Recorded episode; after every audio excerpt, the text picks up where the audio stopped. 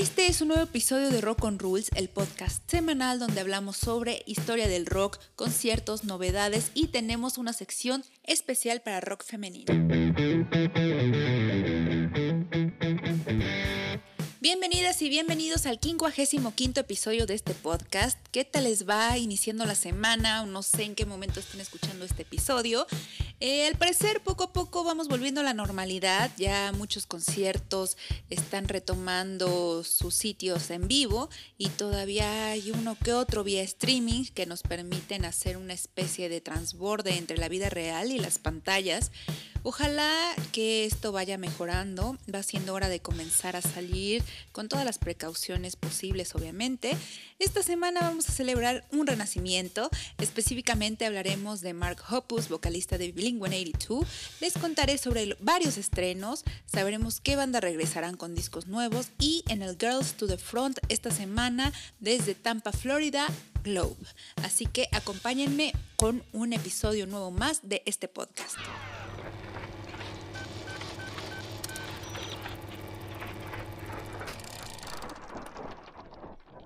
Hoy viajamos al año de 1972.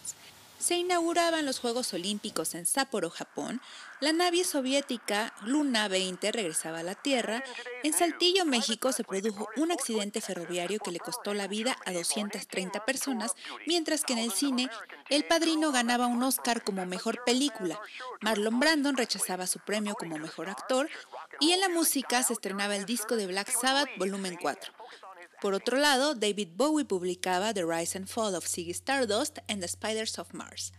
Ahora nos trasladamos a Ridgecrest, California, en donde Carrie Werns, hija de un inmigrante de Finlandia, y George Hoppus, un empleado del Departamento de Defensa que se dedicaba a diseñar misiles y bombas, tuvieron a su segundo hijo al que llamaron Mark Adam Hoppus.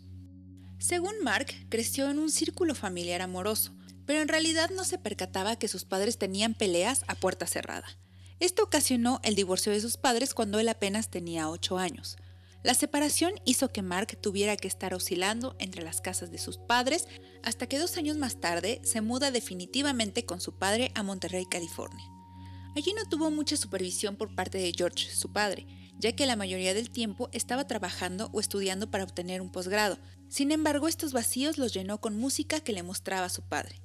A sus 15 años, Mark comienza a practicar skateboarding y empieza a escuchar punk rock. Durante su segundo año de preparatoria consigue comprar su primer bajo y acude a su primer concierto de la banda They Might Be Giants. Mark ahorra un poco de dinero después de ayudar a su papá a pintar el garage y es así como puede comprarse un amplificador para empezar a ensayar canciones de bandas como The Cure, Bad Religion y Descendants. Según Mark, la canción Silly Girl de Descendants fue la que hizo que amara el punk rock y cambiara su vida para siempre. Al mismo tiempo, Mark era fan de The Cure, así que tomó el look de Robert Smith, lo que fue muy extraño para el lugar en donde vivía, ya que era un lugar muy pequeño y era el único chico que utilizaba ese look. En 1988 graba un demo con su banda llamada The Eric Children y termina sus estudios en Murrow High School. En 1990 comienza a tocar con un par de amigos en una nueva banda llamada All Things, donde coberean canciones de Social Distortion y Bad Religion. Dos años más tarde, Mark se muda a San Diego para asistir a la universidad y consigue trabajo en una tienda de discos. Todos los fines de semana regresaba a Ridgecrest para tocar con su banda. Para poder escaparse de su trabajo, Mark le dijo a su jefe que trabajaba los fines de semana en Ridgecrest, en un centro donde ayudaban a niños con discapacidades mentales, pero pronto su jefe se dio cuenta y le negó los permisos. Mark ingresó a la Universidad Estatal de California para graduarse como profesor de inglés, cosa que nunca logró ya que decidió dejar la escuela para concentrarse en la música. Sus padres tenían ideas contradictorias en cuanto al futuro de Mark. Su madre apoyaba totalmente la idea de que su hijo fuera músico mientras que su padre quería que Mark tuviera estudios para que más adelante pudiera valerse por sí mismo si la música no funcionaba. Al abandonar la escuela, Mark tuvo que vivir con su madre en lo que su plan musical daba frutos. En ese tiempo, Mark le comentó a su hermana Anne que quería formar una banda, por lo que ésta le presentó a uno de sus amigos llamado Tom DeLonge. El par comenzó a tocar inmediatamente en el garage de Tom. Mark, tratando de impresionar a Tom, se subió a una lámpara que estaba fuera de la casa y se cayó, dando como resultado ambos tobillos rotos. Tom y Mark solían correr desnudos por la calle y ambos andaban en sus patinetas hasta altas horas de la noche, teniendo algunos problemas con los guardias de seguridad de la ciudad. Tom invitó a su amigo Scott Raynor para que se les uniera como baterista de la banda a la que la llamarían Blink. A pesar de eso, Mark secretamente ahorró algo de dinero para comprar un nuevo bajo y un amplificador profesional, cosa que no puso para nada de buen humor a su novia, ya que ese dinero pudo haberlo salvado para pagar algunas cosas como comida o renta. De cierta forma, Mark tenía claro qué era lo que quería hacer con su vida, pero su novia le dio a elegir, ella o la música. Mark eligió estar con ella. Mientras tanto, Tom le dijo a Mark que iba a grabar un demo con una nueva banda llamada Water y que estaba totalmente invitado para hacerlo. Obviamente, esto hizo que la novia de Mark explotara y la relación terminara. Con una grabadora prestada y una relación acabada, Mark y Tom grabaron ese demo con canciones originales y algunos covers de punk. La disquera Cargo Music firmó a la banda con el nombre de Blink a manera de prueba y solo le dio contrato a Mark, pues Tom estaba trabajando en ese momento y Scott era menor de edad. Posteriormente se dieron cuenta de que había una banda irlandesa con el mismo nombre y decidieron cambiárselo a Blink-182, tomando el 182 como un número aleatorio. Mark regresó a vivir con su madre y allí grabaron varios demos. En 1995 grabaron su primer álbum de estudio, Cheshire Cat, el disco, a pesar de haber sido grabado en baja definición, se volvió en un álbum icónico para la escena del skate punk. Se fueron de gira por todo Estados Unidos y sus ganancias les permitió comprar una van para trasladar todo su equipo musical. Poco a poco se convirtieron en la banda favorita de los jóvenes que compartían su gusto por el skate y el punk rock. En 1996, MCA Records firma con la banda y lanzan su segundo disco llamado Dude Ranch, escuchándose a nivel nacional. Su éxito continuó y la banda decidió correr al baterista Scott por circunstancias que nunca han quedado bastante claras. Incluyeron en la banda a Travis Barker y grabaron un disco llamado Enema for the State, disco con el que ganaron fama mundial. Para 1999, mientras grababan el video All the Small Things, donde imitaban algunas boy bands del momento, Mark conoció a Sky Everly, quien era la coreógrafa en ese video. Un año más tarde contra el matrimonio y al mismo tiempo su amigo Tom DeLonge decide crear una banda llamada Boxcar Racer al lado de Travis Scott. Según la versión de Tom DeLonge, Boxcar Racer no tenía nada que ver con Blink-182 y solamente la formó porque se sentía bastante creativo. Por su parte, Mark se sintió traicionado y decidió tomar un rumbo alejándose de la banda. En el 2002, Mark se convierte en padre de su hijo Jack y para 2003 deciden regresar para lanzar su quinto álbum, el cual no tendría nombre. Para el año 2004 comienza una discusión sobre el futuro de Blink-182 y deciden separarse, pero Mark unió fuerzas con Travis y compraron un estudio juntos al que llamaron Opera Music. En el año 2005 juntos crean Plus 44, una banda de rock alternativo que tomó un receso en el año 2009. Para el 2011 se muda con toda su familia a Londres y comienzan a grabar el sexto álbum de la banda. Mark permaneció viviendo en Londres hasta el 2014 para luego mudarse a Beverly Hills. El 23 de junio de este año les di la noticia de que había anunciado en redes sociales que estaba bajo tratamiento contra cáncer. El 11 de julio anunció que estaba en fase 4 y la semana pasada anunció que acababa de ser declarado libre de cáncer. Obviamente, con esta noticia, anunció que tendrá que estar en revisiones semestrales para monitorear si el cáncer regresa.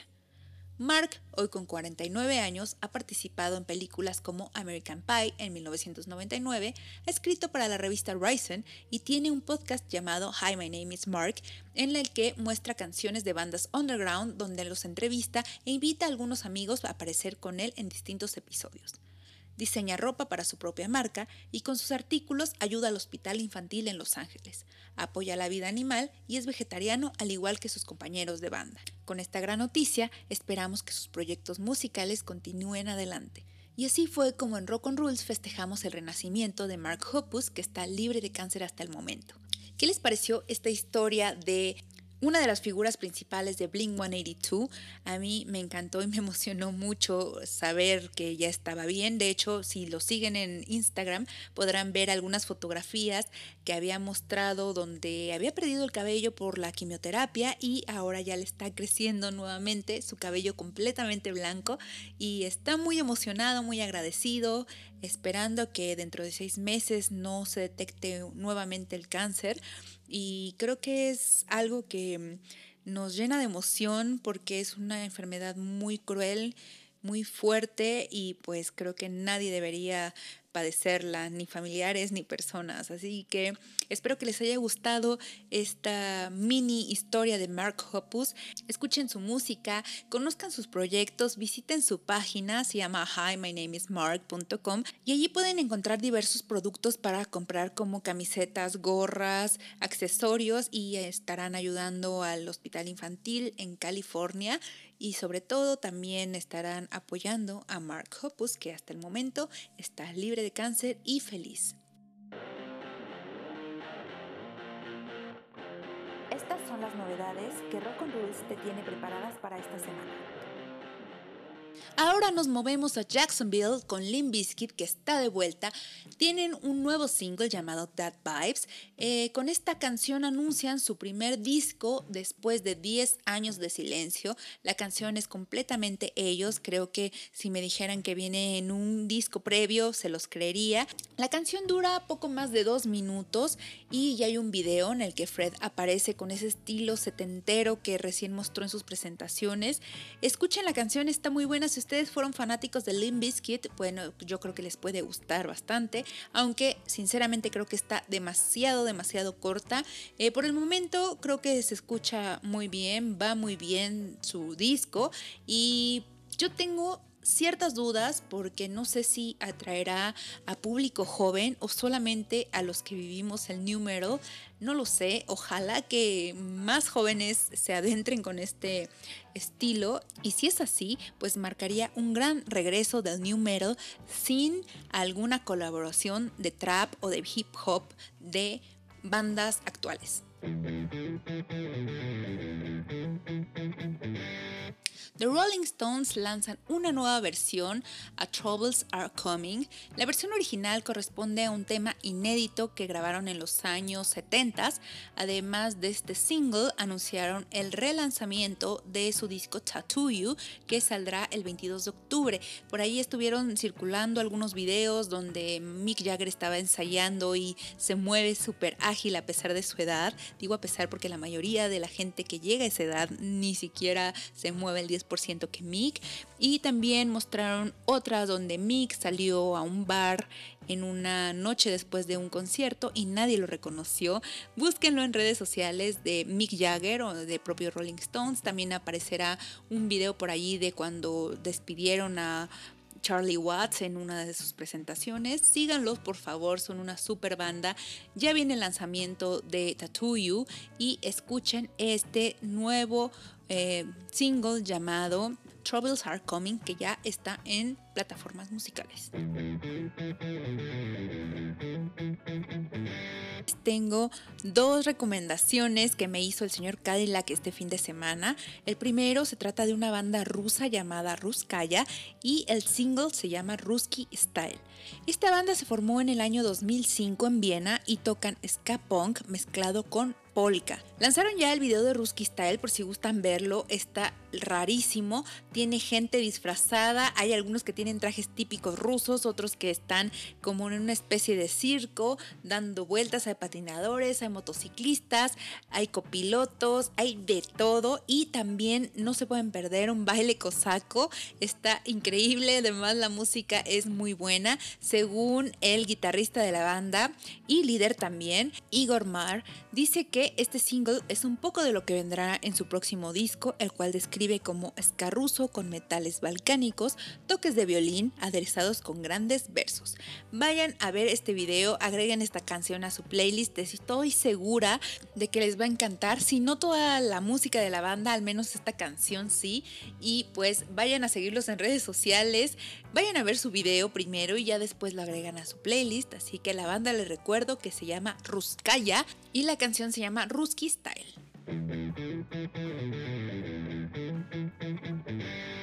Segunda recomendación del señor Cadillac es una banda de Vancouver llamada Actors que me voló la cabeza porque tienen un sonido post-punk que da algunos toques a Joy Division y a New Order.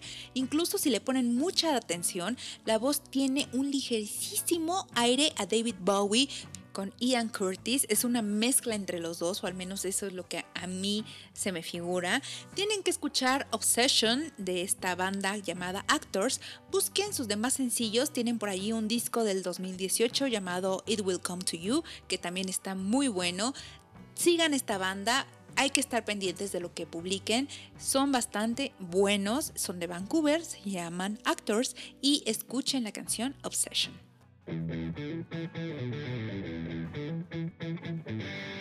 Ahora nos movemos a Argentina con una de mis bandas favoritas. Ellos son Babasónicos, que acaban de lanzar un single llamado La Izquierda de la Noche. Ya hay video, muestran a Adrián llevando su vida detrás de los paparazzis, eh, siendo captado con las cámaras en todo momento. Eh, al parecer Adrián ya sabe esquivar esta situación, ya le da lo mismo, ya los ignora totalmente, pero él lleva una vida muy peculiar. Hay cosas muy extrañas en el video, por ejemplo, sale en la noche a comprar en una de las tiendas de la esquina, podría decirse, una bolsa de cristal, lo que podríamos considerar como alguna droga, y llega a casa, la mete al horno de microondas y se convierte en una especie de hielo o de estalactita empieza a comérselas, pero sí tiene un efecto eh, de droga. Está muy bueno el video como todos los que hacen ellos. Y la letra me encanta. Yo les voy a decir algo que me encanta de Babasónicos, que una sola canción puede tener diferente significado en cada verso, entonces es algo que me gusta mucho de esta banda, pero ya no les voy a decir más porque quizá es mi cariño por ellos el que está hablando, así que escuchen esta canción que se llama Izquierda de la Noche, eh, vayan a ver el video. Em, les voy a dejar la canción en la playlist de este episodio, si usted no sabe a qué me refiero. Cada uno de los episodios de Rock on Rules tiene una playlist de toda la música que estamos hablando que la puede encontrar si la busca como ROR y el número del episodio. En este caso es ROR, episodio 55. Por ahí va a encontrar algunas otras canciones que no comento en este episodio porque tienen muy poca información o porque no tienen muchísimo que explicar. Solamente le las recomiendo para que la escuchen y las disfruten. Así que vayan y denle me gusta a la playlist. Eh, por ejemplo, allí eh, voy a dejar en esta playlist bandas como Mastodon, que acaba de liberar un single, o Ghost, que también liberaron, y por ahí también van a ver un proyecto llamado Mondo Cosmo y otra banda llamada October Drift, que son bastante recomendables, así de que vayan a buscarlo en Spotify como ROR y el número del episodio.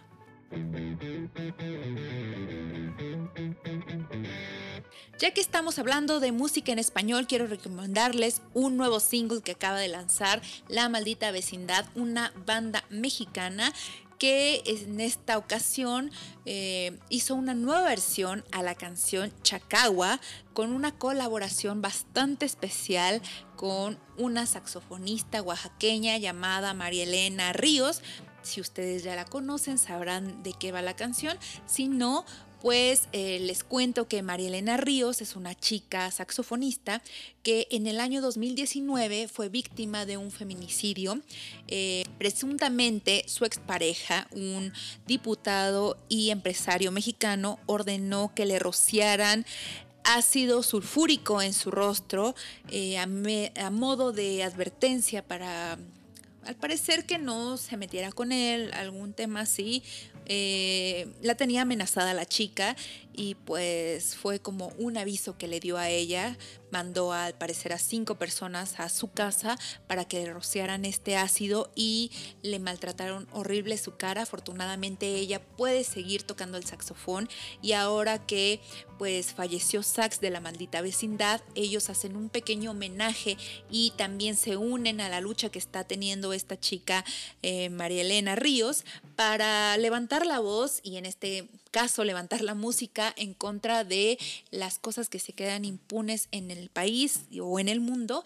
Y pues esta canción está muy bonita, tiene muy buen sonido, típico mexicano y aparte tiene algunas palabras que, que dicen y que te emocionan bastante. Eh, vayan a escucharla. La canción recuerden que se llama Chacagua. La banda se llama La Maldita Vecindad y tiene su colaboración con María Elena Ríos. Girls to the Front. Esta semana en el Girls to the Front quiero enseñarles una banda de Tampa, Florida llamada Club. Ellos lanzaron un single llamado Modern Toy y es synth pop con pop rock.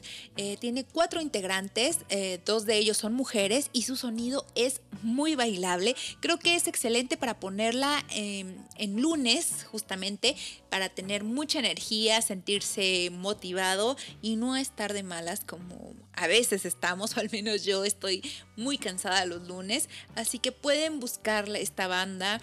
Eh, también tienen un bandcamp con canciones previas. Sus canciones son muy en ese estilo synth pop. Vayan a ver sus videos, tiene una estética medio futurista, pero de los años 70 y pues está muy interesante el proyecto, la estética, el sonido, todo. Muy muy recomendable este cuarteto de Tampa, Florida. Noticias. Lanzarán Toy, disco de David Bowie que fue grabado en el 2001 y que recién verá la luz.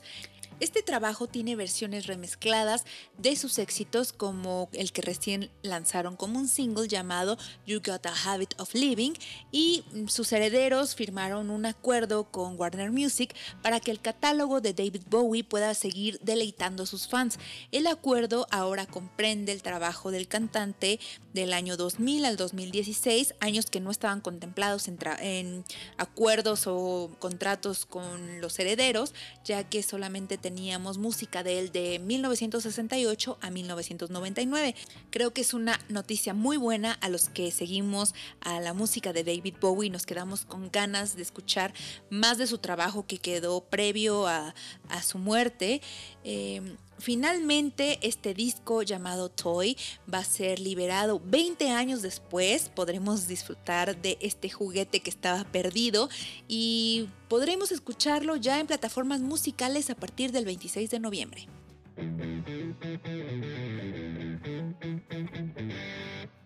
Liam Gallagher anuncia que lanzará su tercer disco como solista y que una de sus canciones estará dedicada a su hermano Noel. El disco se llamará Come On You Know y se publicará el 27 de mayo del 2022. Por su parte, Noel indicó que podría haber una reunión de Oasis solo si Liam aparece en forma de holograma. Al fin y al cabo, Noel ya no era real. Aunque está consciente que la carrera de Liam es más exitosa que la de él. ¿En qué va a parar toda esta pelea de los hermanos Gallagher? No sé, pero ya son varios años que llevan pimponeando las noticias y seguramente les da resultados financieros o al menos les permite aparecer en los encabezados de las noticias, porque no veo sentido que se sigan peleando si se odian y no quieren saber nada de ellos. Pero bueno, así son las peleas de estos hermanos. Eh, me parece que Spotify está lanzando una cosa que se llama quizzes y al parecer yo puedo hacer alguna pregunta en este podcast y ustedes podrán responder desde su cuenta de Spotify.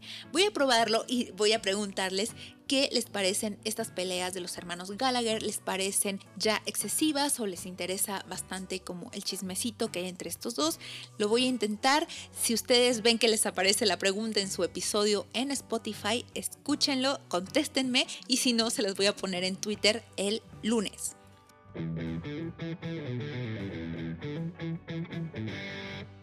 David Lee Roth, ex vocalista de Van Halen, acaba de lanzar un single llamado Low Res Sunset y vino acompañado por un video en el que muestran ilustraciones creadas por el propio David.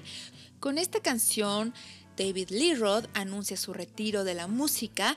Esto lo dijo en una entrevista para Las Vegas Review Journal y según David ha dado todo lo que tiene y al finalizar sus presentaciones en Las Vegas en enero del 2022 le dirá adiós a los escenarios y a la música. Pueden ver su video animado en YouTube. Recuerden que la canción se llama Low Rest Sunset y el cantante es David Lee Roth.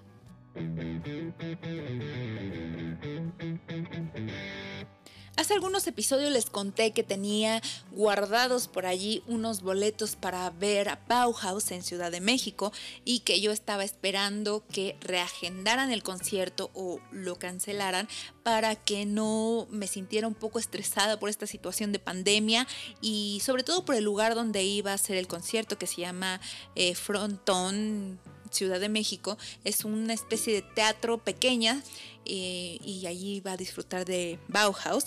Pues la semana pasada Bauhaus anunció que el concierto se llevará a cabo el próximo mes, 23 y 24 de octubre, que son sábado y domingo.